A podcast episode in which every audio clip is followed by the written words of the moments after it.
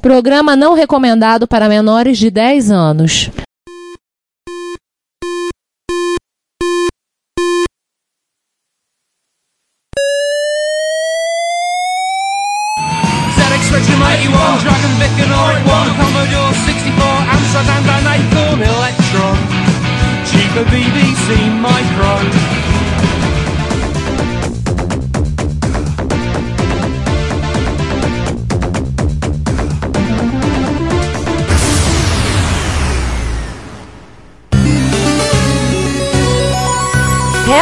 Retrocomputaria, porque velho é o seu PC.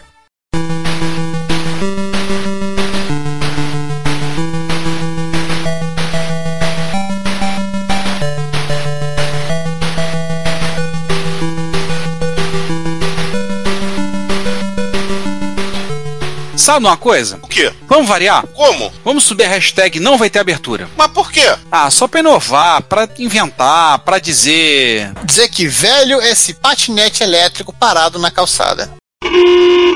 Bom dia, boa tarde, boa noite, bem-vindos ao centésimo segundo, ao episódio 102 do Retrocomputaria. Porque há 102 episódios, o, o que continua velho é o seu PC. Não, não, não. Agora é o segundo episódio que nos rebutamos, né? Estamos no retroverso. Retrocomputaria nova geração? Isso, no retroverso. Então, agora é o episódio 3, ou 2. Na verdade, a gente não falou pra ninguém no 100, mas tudo bem, a gente rebutou aqui na hora. É, e vamos repetir todos os episódios e ninguém vai perceber. É porque nem ouve, né? Só nossos 17 ouvintes, né? Sim. Não, se a gente conseguir rodar o episódio sem ninguém notar que a gente repetiu, ninguém vai notar que a gente repetiu. Mas enfim, esse não é um podcast sobre multiverso e nem sobre picaretagem. Ou quase. Ou se fosse picaretagem, seria podcast sobre Capcom, né? Também. Entre outras. Konami também, né? Entre outros. Mas no meu caso, o episódio de jogos é- não é agora ainda não. Só se for dos jogos ruins. Enfim, esse é um episódio especial, porque além de ser um, nosso primeiro episódio cavaleiresco, é um episódio que tem um, um integrante dessa mesa que está assim radiante de fazer esse episódio. Está muito feliz, está assim com o coração em festa hoje. Sim, ele tem a tatuagem do cara nas costas.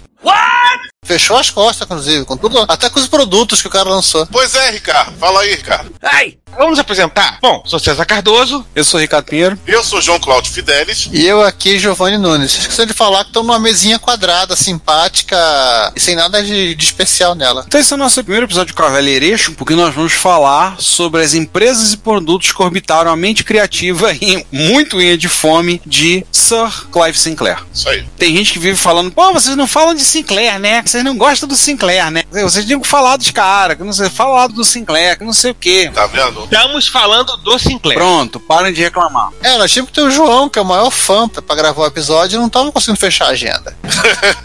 Assim, a gente vai falar do que ele fez, mas o nosso foco será nos computadores, né? Que é o nosso assunto. Não, não vamos falar de carro, não vamos falar de patinete, não vamos falar de bicicleta elétrica, não vamos falar de foguete que foi pro espaço. Isso aí fica lá pro Elon Musk, os jovens aí das startups, o pessoal que fica cavando buraco, enterrando trem pra poder correr debaixo da terra, essas coisas assim, tá? Isso aí fica lá pra quem gosta do Elon Musk. A gente vai falar do tio Clive. Ou Clive, ou Clive, como queiram. Mas lembrando que é o Marles. Mas vamos, vamos lembrar assim que vamos desviar um pouquinho da rota, né? Quando for, for necessário. Sim, sim. A gente começa por onde? Pelo início. A gente tem que explicar tudo, Rogerinho. Vamos começar em 30 de julho de 1940. O que aconteceu nesse dia? Era dia de bombardeio na Inglaterra, né?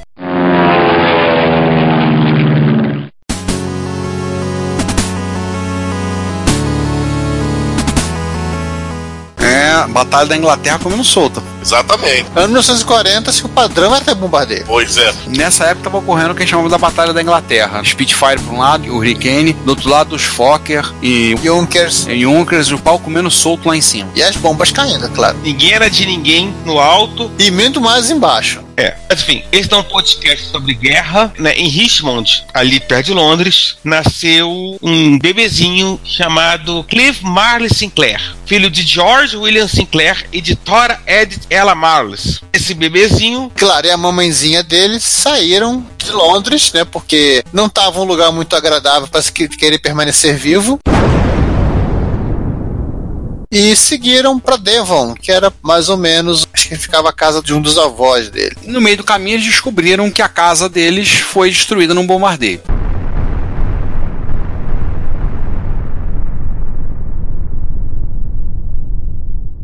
Ou seja, foi bom ter saído de casa. Vale lembrar que o Clive Sinclair, ele vem de uma família de engenheiros, no sentido anglicano, anglófono e principalmente naval da palavra. É, o sentido do engenheiro inglês da palavra, né? O engenheiro que não é bem necessariamente o nosso engenheiro aqui, né? É aquele cara que mexe, é o Scott, pronto.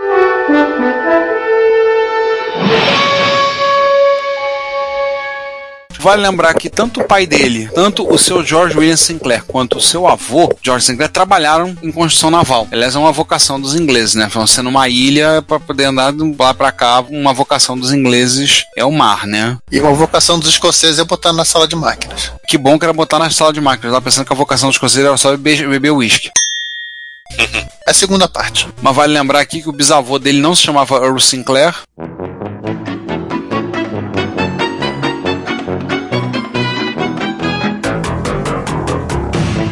E aí a piadinha tem a ver com a família dinossauro, porque ninguém vai entender a piada. Se for no inglês, o pessoal vai entender. Não é a mamãe! Ai, meu Deus do céu.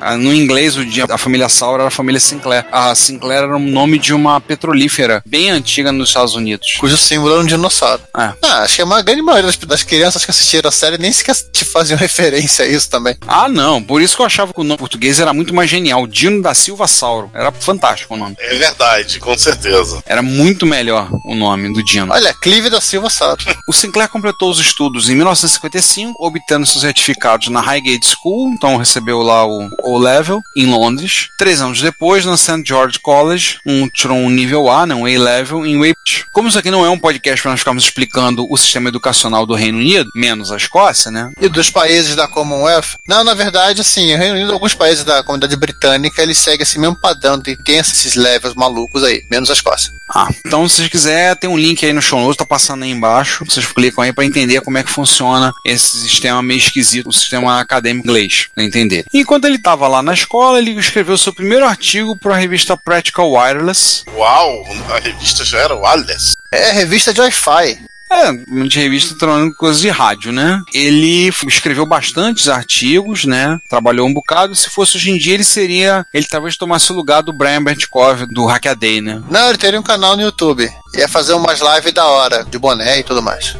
Tem mais um post aí no, no show notes, né? Lembrando uma citação feita antes, como ele como autor de artigos, né? Um artigo tem um post no Hackaday. No total, ele escreveu 13 livros. É só um detalhe, Ricardo. Esse link do Hackaday é meio requentado nosso, porque a gente já falou dele no Repórter Retro. Mas é interessante pra quem não viu e é mais fácil a gente replicar o link, porque é, é bem didático. Então é só pra te- definir, por causa que vocês deixaram o negócio meio inubriado pra quem tá, tá escutando. Então é, tecnicamente, ele, ele era colaborador dessa revista e fazia artigos de eletrônica de rádio, correto? Sim, rádio, áudio, é aquilo que dá pra mexer na época com componente eletrônico. Beleza. Válvula, né? Não, já com- começando o transistor. Já tava com transistor. Tá começando? Sim, 58. Não, mas tem uma citação no post do Hackaday que o cara comenta assim, na tradução para o português, né? Porque o transistor custava os olhos da cara. Ah, no intervalo de 4 anos, de 1958 a 1962, ele escreveu 13 livros. caramba. Foram publicados pela editora Bernard Babani, que eu creio que essa editora deve ser uma editora especializada em conteúdo técnico. Sim, Não existe ela? aí eu não sei. Eram livros com tutoriais, né? Como fazer um rádio, como fazer não sei o quê. Então, assim, ó, são 13 livros, caramba. Ah, não, é, com certeza. Não é coisa exatamente curta, né? E aí, aos 18 anos, ele terminou os estudos, optou por não cursar a faculdade, ele não foi para Oxford, não foi para Cambridge, Ele não fez Enem, e começou seu próprio negócio. Começou vendendo kit de microeletrônica pelo correio para o mercado robista, que era o mercado que ele conhecia, qual ele estava trabalhando, né? E nesse período escrevendo livros também. Então ele começou a vender kit microeletrônica pelo correio. Ele tinha um fascínio, uma fixação por miniaturização, coisa que era a, a fissura dele, trabalhar com miniaturização. 25 de junho de 61, com o dinheiro que ele ganhou escrevendo os artigos, os livros e tudo mais, e mais umas 50 libras que ele pegou emprestado, ele fundou a Sinclair Radionics. Claro que ele pretendia chamar de Sinclair Electronics, mas o nome estava registrado, acho que Sinclair ser que ligou lá. E Sinclair Radio até estava disponível, mas não soava muito legal. Inicialmente, assim, ele trabalhava sozinho, ou seja, ele alugou uma sala, de noite ele ia lá brincar de montar os kits para vender, né? Enquanto ele conciliava com essa carreira de jornalista, jornalista técnico, e de vendedor de kits pelo correio. Ou seja, ele montava, ele estava montando durante a noite, ou projetando, fazendo coisinha desse jeito. A Sinclair Radionics, ela começou inicialmente para fazer equipamentos de rádio e outras coisinhas, equipamentos de áudio. O foco da Sinclair Radionics era o mercado de hi-fi. Não confundir com Wi-Fi e não confundir com a bebida hi-fi.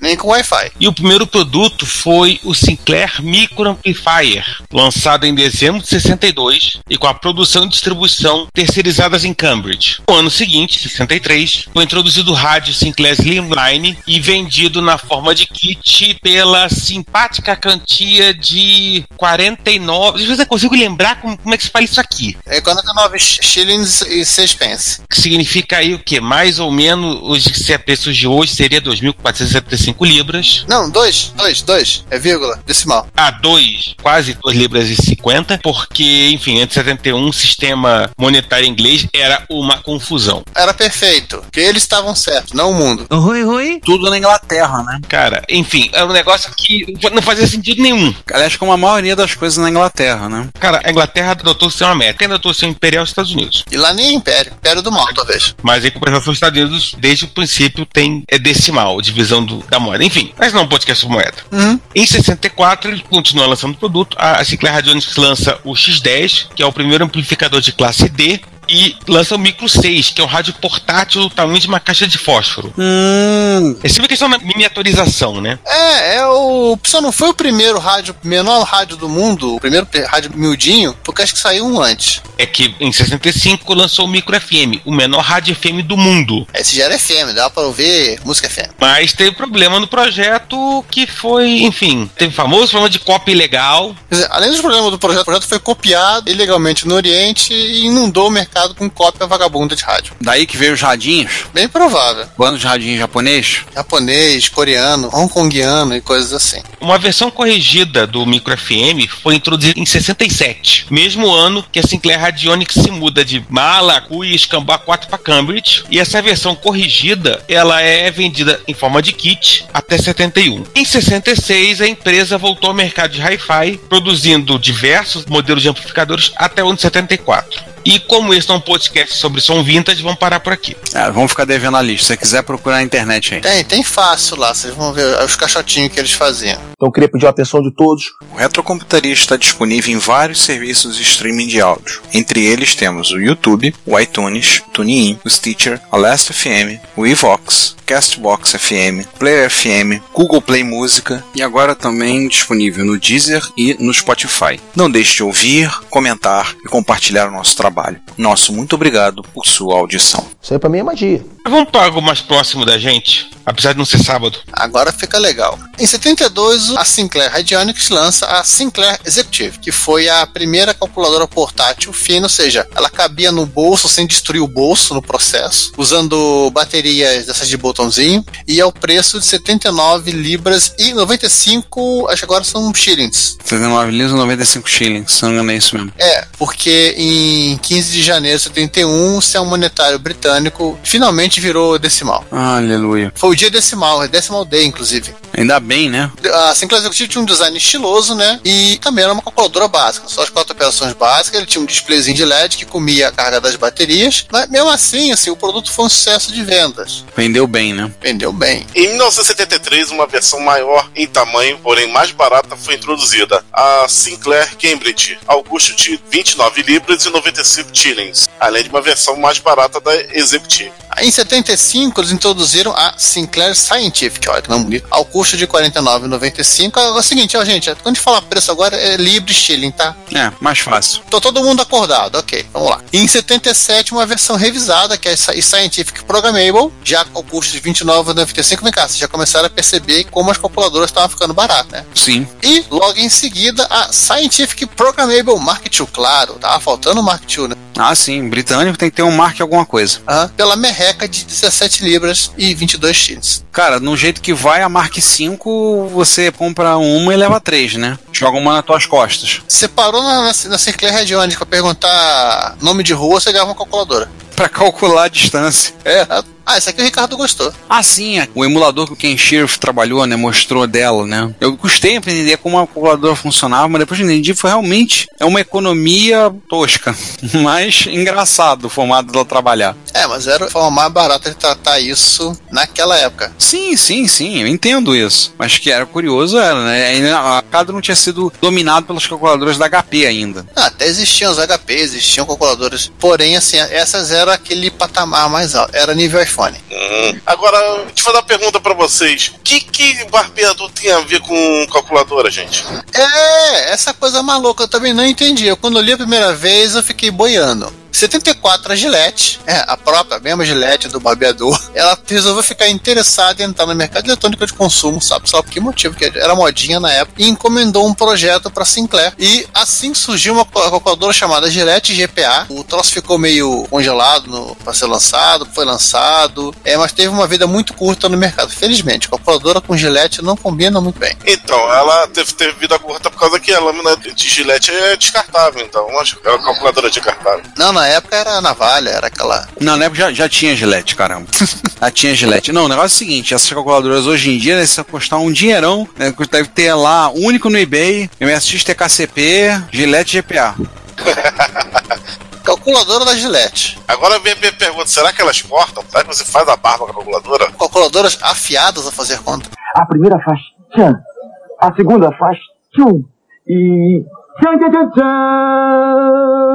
Cara, depois que eu vi lâmpada de LED da Ford e chave de fenda da Goodyear, tá valendo a calculadora da Gillette. Eu, não, nem, eu nem, nem enchio, que seja. Aliás, se vocês procurarem a- as fotos da calculadora, são muito feias. O lado bom desse projeto, essa empreitada da Sinclair aí, é que ela podia usar o projeto da GPA, claro, né? Ela deu umas mexidinhas aqui e ali e surgiu a Sinclair Oxford. Eram calculadoras científicas, de bolsa, tá? Ah, de bolsa. Não, elas eram um pouco maiores que as calculadoras de. É calculadora de pasta, vamos falar assim, mas ela não cabe no seu bolso, ela caberia na sua pá. Ah, eu tô vendo a de Takuja, eu fui catar ver a foto aqui. É, realmente. Não, e sabe qual é o mais legal? Qual é a diferença de um pra, uma pra outra? O nome. Tamanho, Tem duas diferenças: o logotipo colado e a cor das teclas. fantástico. Mas que mudar muito. E vendidas ao preço de 13 eh, libras e 99 centavinhos de libra. Essas já científicas, tá? É muito científica, não, mas tudo bem. Mas vai. A outra opção era uma regra de cálculo. É, isso era um problema. Em 76, a Sinclair resolveu. Cara, estou precisando lucrar um pouquinho mais. O que, que eu vou fazer? Eu vou pegar minha calculadora, eu vou botar num corpo de metal, eu vou botar em capa de couro, e eu vou botar em caixa de madeira, e eu vou vender o modelo prateado a 30 libras, e o modelo dourado a 60 libras. E botar o nome de Sinclair Sovereign. Detalhe. Nessa época, acho que uma calculadora custava 5 libras. Gente, se fosse no Brasil, essa calculadora se chamaria Sinclair Dodge Dart. Não, essa sim calculadora de tentação, pra você ir no rolê, Mas então, o Dodge Dart na década de 70 não era o carro de tentação? sei lá, não é da minha época. Era. Viu? Era o carro de nação. Um abraço pro Daniel Campos, nosso ouvinte, que já teve um Dodge Dart. Parecia o Batmóvel. Nas palavras dele, tá? Opa, ele como engenheiro ele deveria ter também a Sinclair Sovereign. Então, Ô Ricardo, você como tracker não tá lembrando de nada não? Sim, sim, Enterprise E. Ah, obrigado. ah, não entendi a piada. Sovereign é é a Enterprise E, né, Zé? Classe Sovereign. Exatamente. Não, nunca me dei conta desse detalhe. Ah, tá bom. Tá vendo? É sério, é sério. Trek tenta fingir que não é Trek. Não, eu sou tracker da série original. Ai, Jesus. é. Tá, vamos ignorar o Giovanni. Continue, César. Como a gente faz quase sempre, vamos ignorar os. Um detalhe importante do projeto da, da Sovereign, e aí voltando a um tema que a gente está o tempo todo nesse episódio, é que o projeto ele foi pensado de tal maneira que todos os componentes tinham que caber numa placa de 36 por 141 por 12 milímetros. Cara, basicamente ela parece um controle remoto. Ela passa um controle, não, um controle remoto dourado pra você ir no rolê, né, com o bolso pra fazer, a conta da- do rolê lá e tirar uma, uma selfie com a sua Polaroid.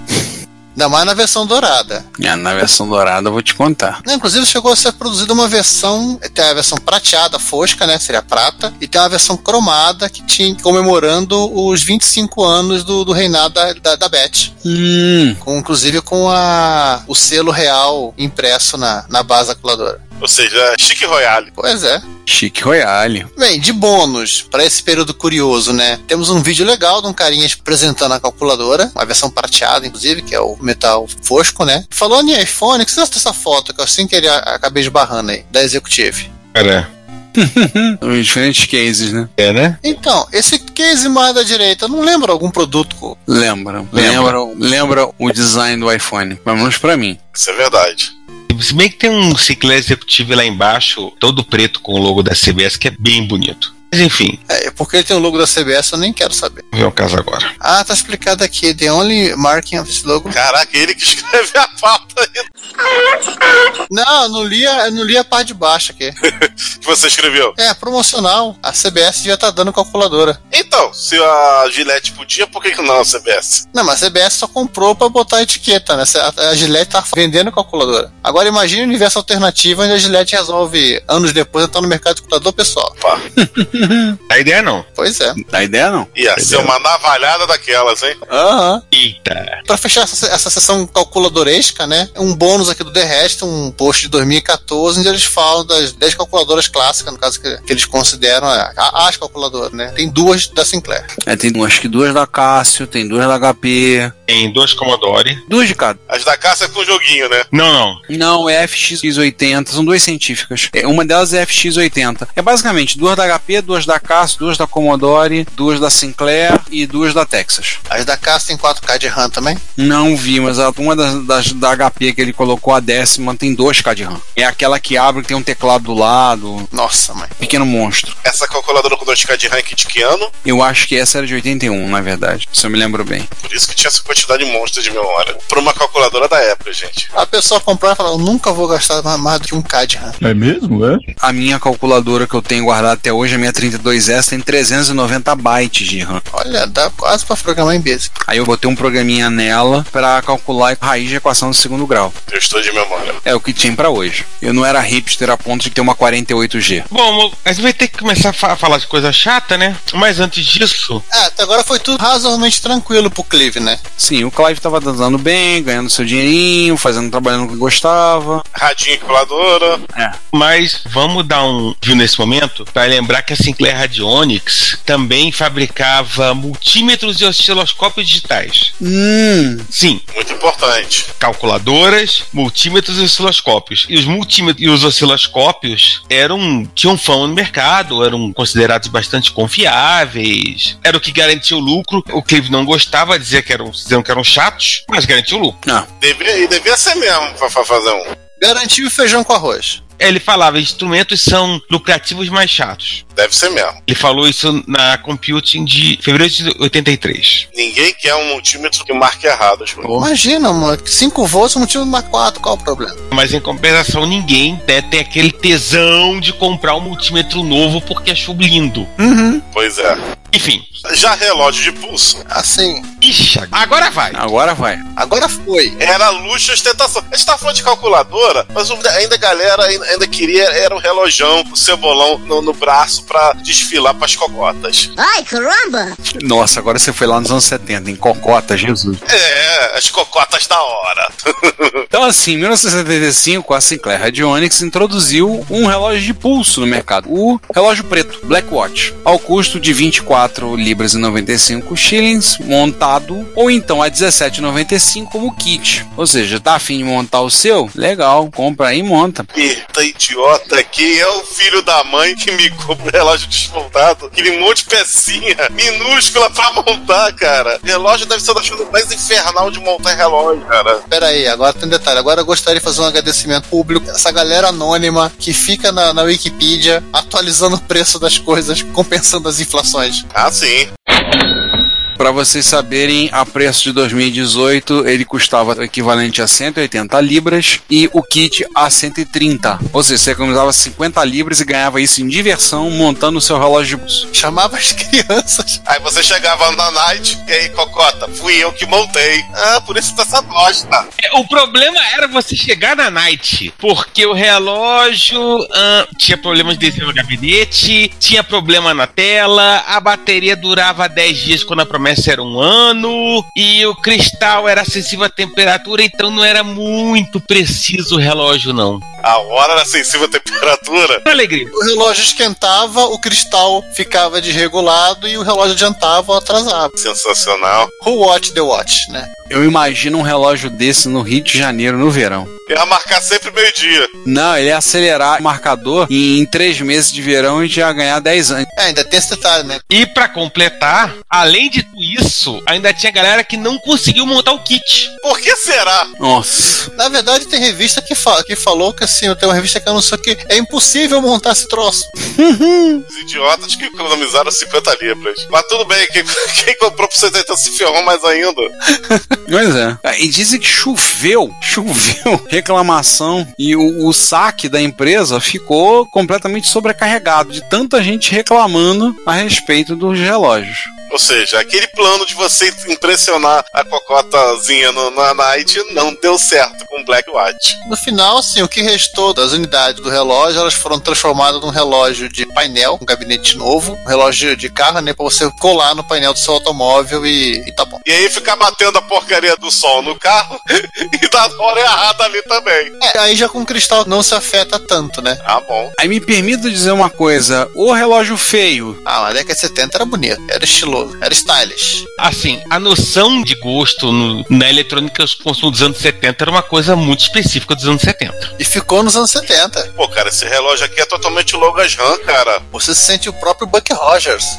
Exatamente. Não, sem sacanagem. Hoje em dia é feio. Hoje em dia, O, o Black Watch berra nos 70. mas pra época, esse acabamento em madrepérola na cera, enfim. Esse é o Chan a mais. Mas assim, vamos lembrar assim, né? Óbvio, né? O Black Watch foi um total fracasso comercial e rendeu pra Sinclair Red Onyx. Ah, essa pulseira é de nylon. Ó, mais bonita ainda, hein? Você queria o quê? Emborrachado? Só, só a caça foi introduzida nos anos 80 com o G-Shock. Eu pensei que era em couro. Não, tá querendo muito. Aí o kit, cara. Estou vendo o kit. Calma, João, daqui a pouco você vai querer comprar um no eBay inglês pra montar. Deve estar uma fortuna isso aqui no, no eBay inglês. Ou não, né? Mas voltando, né? Foi um fracasso comercial total com um simpático prejuízo de 355 mil libras. O que dá hoje em dia a bagatela em 2018, né? De 2 milhões 510 mil libras. Só pra vocês saberem, tem um kit à venda no eBay em leilão que está no momento em 91 dólares. Pensei que tivesse mais caro. O cara comprou 75 e até hoje não conseguiu montar. Faz sentido. Esse aqui tá dizendo que ele comprou em 76. Giovanni quase acertou. Mas tem o relógio montado aqui. Tem um a 110 dólares em leilão. E tem um outro cara que tá vendendo aqui completinho, muito bom estado, a 1495. Não, obrigado. Prefiro aquele meu Cássio joguinho em vez. Só não funciona. É, eu prefiro um relógio de bolso. Eu tenho um com alguns rubis. Tentação, viu? Olha só onde é que nós chegamos nesse programa. Isso só melhora. Tá, vamos falar de televisão então? E olha que nem chegou ainda no ato principal. Pois é. Vamos ver TV. É assim, um papo muito rápido, até porque, enfim, a gente vai voltar a falar de TV na frente. É, ela vai aparecer na pauta, calma, gente. A Sinclair Radionics chegou a projetar, desde 66, ela, ela projetou um aparelho de TV portátil, né? Sempre questão da portabilidade, miniaturização. Ela chegou a vender três modelos, mas o primeiro projeto não conseguiu, porque, enfim, era um projeto muito complexo e ainda não tinha a capacidade técnica de tocar esse projeto de uma televisão portátil. E o troço ficou engavetado. Chegou a apresentar um protótipo, Não sei se era clone, mas eu jurava que eu vi um- uma TVzinha dessa na mão de algum gabiru no- nos anos 80. Não sei se era um clone. É, pode ter sido uma original. Mas detalhe, essa TV aqui, ela é da década de 60, né? Principal, ela não é LCD, tá? ela é SRT. É tubinho. Não é nem tubão, é tubinho. Tinha um projeto fazer uma com um tubo de tubo demais, só que era um tubo mais fino. Eu cheguei a ver, não era nem o Slim, não, era um tubo mais fino. É, isso é uma tecnologia que a Sinclair desenvolveu. Vendeu. E vamos deixar aqui nosso australiano preferido, né, César? Pra explicar como era um dos modelos, no caso a TV 80. É o último dos modelos de televisão que era o, o TV80, porque em 76 chegou a lançar o TV1A, que era também CRT minúsculo. É, e foi desse TV80 que eu tava me referindo. De, de- ter visto algo parecido nos anos 80. Isso, que era. E aí sim, finalmente ele conseguiu uma televisão que ele queria com o LCD. O LCD dos anos 70. LCD não, tubinho. É, Não, não, não, tô falando o LCD mesmo, a tecnologia. Ah, Em resumo, demorou mais de 10 anos pra ele deixar o produto mais ou menos do jeito que ele queria. Exatamente. por aí. Mas pelo diagrama David Jones, que é o vídeo que vamos deixar aí, é tubinho, tá? Não é LCD não. Tubo que, é um tubo que faz curva. Não, não, o TV80, É, parece LCD, mas é tubinho. enfim, né, se o David Jones cavou, que eu não vou discutir com ele. Tem um diagrama no começo do vídeo, você fica assustado com a quantidade de, de espelho que tem dentro do tubo. Isso denota a, a complexidade do projeto. A professora talvez entenda desenhar um tubo de imagem com espelhos para que a imagem fique, literalmente você fique brincando de ricochetear os elétrons. Se vocês me permitem, eu queria fazer uma crítica aqui ao, ao Pode fazer fala- a crítica. Deixa eu terminar a frase. Eu queria fazer uma crítica aqui é a última vez que você vai dar ordem aqui, ô babaca. Pedir é diferente da hora. Faz a crítica. Eu queria fazer uma crítica aqui é o seguinte. O Retrocomputaria é um podcast gratuito. Isto significa que você paga nada para ouvi-lo ou para visitar o nosso site. Mas isso não significa que não tenha custos, pelo contrário. Nós da equipe investimos tempo, conhecimento e dinheiro nossos para entregar a vocês o melhor conteúdo que pudermos proporcionar. Logo, convidamos você a nos pagar um café. Sim, na página relacionada no nosso site, você pode fazer uma doação em dinheiro, inicialmente no valor de um cafezinho. Agora, se você doar o valor de alguns cafezinhos, você poderá receber um brinde nosso, um cordão de crachá. Se o valor for ainda maior, você ganhará, além da nossa gratidão, uma camiseta do Retrocomputaria. O frete é por nossa conta. Nós temos lá botões para doação pelo PagSeguro, pelo PayPal e pelo Mercado Pago. Então, pague-nos um café, mesmo que você não consuma essa bebida. Se você preferir, você também pode ir até o link loja no nosso site e adquirir no Mercado Livre alguns dos itens que vendemos. E por último, se você quiser doar um item de hardware, aceitamos de bom grado. Todo o lucro das vendas e das doações é revertido para o sustento desse podcast e site, e você nos estará nos ajudando a realizar esse trabalho. Nosso muito obrigado. Eu entendi errado, então. E aqui entra a Beth. Pois é, né? Em 76 a coisa tava bem ruim na Sinclair Radionics. Depois desse esquema do relógio da TV, né? Principalmente do relógio. O Blackwatch fracassou, a TV que no caso era a TV1A também eles erraram, clara, é assim, foi, foi um fracasso em termos de, de, de conseguir vender, etc e tal. Enfim, em abril de 76, o National Enterprise Board, que era um órgão do governo britânico que comprava ações Era um órgão de fomento da, da indústria britânica. É, só que não era de fomento no sentido de oferecer linha de crédito. Era fomento no sentido de que ele se tornava. César, a Beth segunda aprendeu com a Beth primeira. A gente te paga pra você brincar de corsário. Treze piratas sobre o caixão. Ho, ho, ho, ho, ho. E uma garrafa de rum. Ah, tá. As bets que você está se referindo são as rainhas da Inglaterra. É, é que o, o National Enterprise Board ele entrava como sócio. Sócio mesmo, sociedade lá. Parceiro. Por exemplo, em abril de 76, o NEB comprou 47% da Sinclair Radionics e entrou com aporte de um milhão de libras para transformar a TV, no caso a TV1A, num produto comercial. Por causa da TV 80. De novo, a a Sinclair Radionics continuou se afundando. Mais um grande prejuízo. Em julho de 77, o NEB se tornou sócio majoritário. Com 73% da participação na Sinclair Radionics. Em 78, tinha um computador rodando por ali. Eles pegaram o projeto e mandaram para uma outra empresa que eles tinham, entre aspas, comprado, a New Bird Laboratories, que é o, é o New Brain. Por isso que a gente citou no penúltimo repórter retro que o New Brain saiu da Sinclair. Só que assim, nada levantava a Radionic, né, César? Aí o NEB chegou à conclusão, mais de 79, cara, vamos fazer o seguinte: Vamos radicalizar. deu 10 mil libras pro Clive Sinclair, ó, sai, vaza, rescisão, vaza, meu filho. Leva aí 10 mil libras, você não enche- não encheu o saco. So long, so long, and thanks for all the fish. E vendeu a divisão de calculadoras e TV, transformada em Sinclair Electronics. Em 1980 se renomeou para Thunder Electronics tá até hoje aí. Tem um outro nome. Não parece. Com um nome parecido. Ariel, Ucla, vamos? Thunder, Thunder, Thundercat. Thunder o Bárbaro. Nossa. Ah, eu só achei o Thunder, Thunder, Thundercat. E aí você pensa, cara, o Sinclair devia ter chorado no canto. Meu Deus do céu, ser com 10 mil libras. Mas o que, que ele fez? Bem, resolveu dar os pulinhos dele. Mas ele já tava dando os pulinhos dele bem antes disso. É, mas agora temos empresariais. Ele pegou uma empresa que ele é de dois anos antes, 1973, Então, ele já tava dando os pulos. que é a Abel's Deal, e trocou de nome para Winchester Mayward. Ativou ela e colocou assim. Em agosto ele transformou ela na Sinclair Instrument e convenceu o Chris Curry sair da Sinclair Radionics e migrar para Sinclair Instrument. Sim, o Chris Curry, que era amigo dele, e como eu sempre fala, amigo não é aquele para te salvar nessa hora. Amigo é aquele que te bota na roubada. Oh yeah. Amigo é aquele que você coloca na furada, coloca na roubada. E aí ele fez isso com o Chris Curry, que começou a trabalhar na Radionics nos anos 66 e sete anos depois ele foi para Sinclair Instrument. E detalhe, Chris Curry foi o sujeito que chegou e que chegou no ouvidinho do Clive e chegou assim: Ei, o que você vai nesse mercado de calculadora? Fazer calculadora, vamos, vai dar dinheiro. É o meme do diabinho. É, exatamente. Vai dar dinheiro. Vai lá, vai. Vai dar dinheiro. Vai ser uma boa. E aí foi em 73 pra lá. Em 78, ele saiu da Science of Cambridge, terceira empresa. Não, isso aqui é o número que a empresa, de vezes que a empresa tá trocando de nome. Caraca, ela era. Deixa eu ver se eu entendi bem. Ela se chamava Abel's Deal. Aí virou Westminster Mail Order. Dali ela virou Sinclair Instrument. E o quarto nome. Não, e Science of Cambridge. Em agosto ela trocou o nome pra Sinclair Instrument. Foi a terceiro nome dela. Não, e Science. É, eu comi um. Tá certo, tá certo.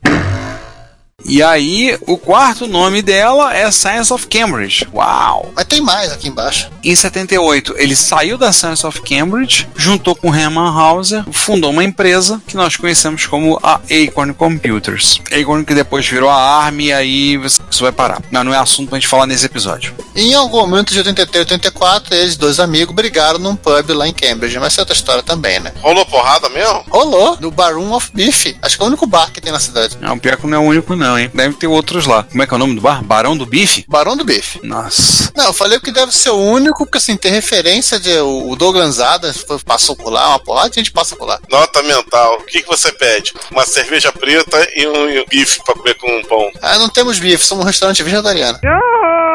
Em Londres tinha um bar que era o Mendigo Cego. É um bom nome. Blind Beggar. E em ó, tem o Wigan Child, né? O famoso Wigan Child. A águia e a criança, que é o. E a cri- criança não pode entrar no bar, né? Que era o bar onde o Tolkien e o C.S. Lewis se encontravam pra tomar cerveja e bater papo. É só as águias, as crianças ficavam na porta. O Barão of Beef é o bar que o Sinclair e o, e o Chris Curry iam pra bater papo também. O House iria de vez em quando. Com, tem referência que o Douglas Adams foi, parou para lá pra tomar um porre e coisas assim. Entre outras pessoas. Eu, eu fico imaginando a cena de, desses dois netos sendo no tapa. Então, Deve ter sido uma coisa assim curiosa de ser visto. Mas vou dar uma digna de tipo Banzé no Oeste, a cena da pancadaria no salão no fim do filme. Deve ser uma coisa digna daquilo ali.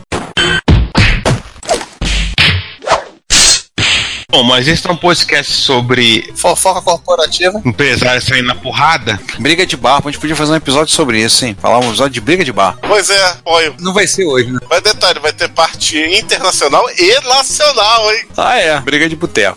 Parte nacional vai ser engraçada, só que a gente pode tomar processinho. O que você acha? Sempre lembrando que o processo é amigo do respeito. Mas aí continuando, né? Voltando, saindo do, do fofoca. Pra fazer caixa, a Sinclair lança o Risk Calculator em 1977. Uma calculadora de pulso na forma de kit ao custo de 11 libras. E eles venderam aí 10 mil no, no mundo inteiro, 20 mil só nos Estados Unidos. Mas a maioria encalhou e voltou pra Sinclair. Peraí, como é que eles venderam 20 mil e encalhou?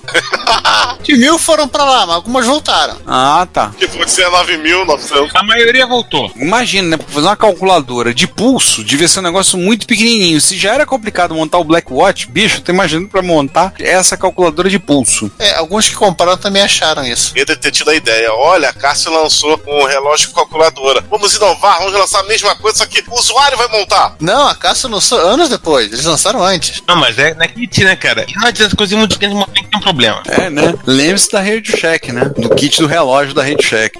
E agora começando a falar de uma coisa que que já é já a nossa praia, né? Oh. Ainda em 1977, lançaram o Microcomputer Kit 14, MK14. Um single board computer, ou seja, computador é apenas uma plaquinha, em formato de kit, novamente, baseado no SCPM da National Semiconductor. SMP. SCMP, isso. Ou seja, o projeto não era deles, ele só, vamos dizer, é um clone, né? Não, não, o William Williamson, adorei o nome desse cara. William, William Williamson. Os pais fizeram de propósito. Ele projetou um, um computadorzinho com esse processador, né? Esse, esse cara que usou o processador que o cara que projetou o TRS-80 fazia kit, né? Ele quando ele trabalhava na National Semiconductor. Legal, um kitzinho, mas quando começou aquelas negociações para comprar o chip junto com a, com a, com a NS, tanto o Sinclair quanto o Curry perceberam assim, olha, quero comprar uma quantidade boa de coisa e a NS, pô, te dá o projeto para você. Então assim, poxa, não precisa nem fazer um projeto.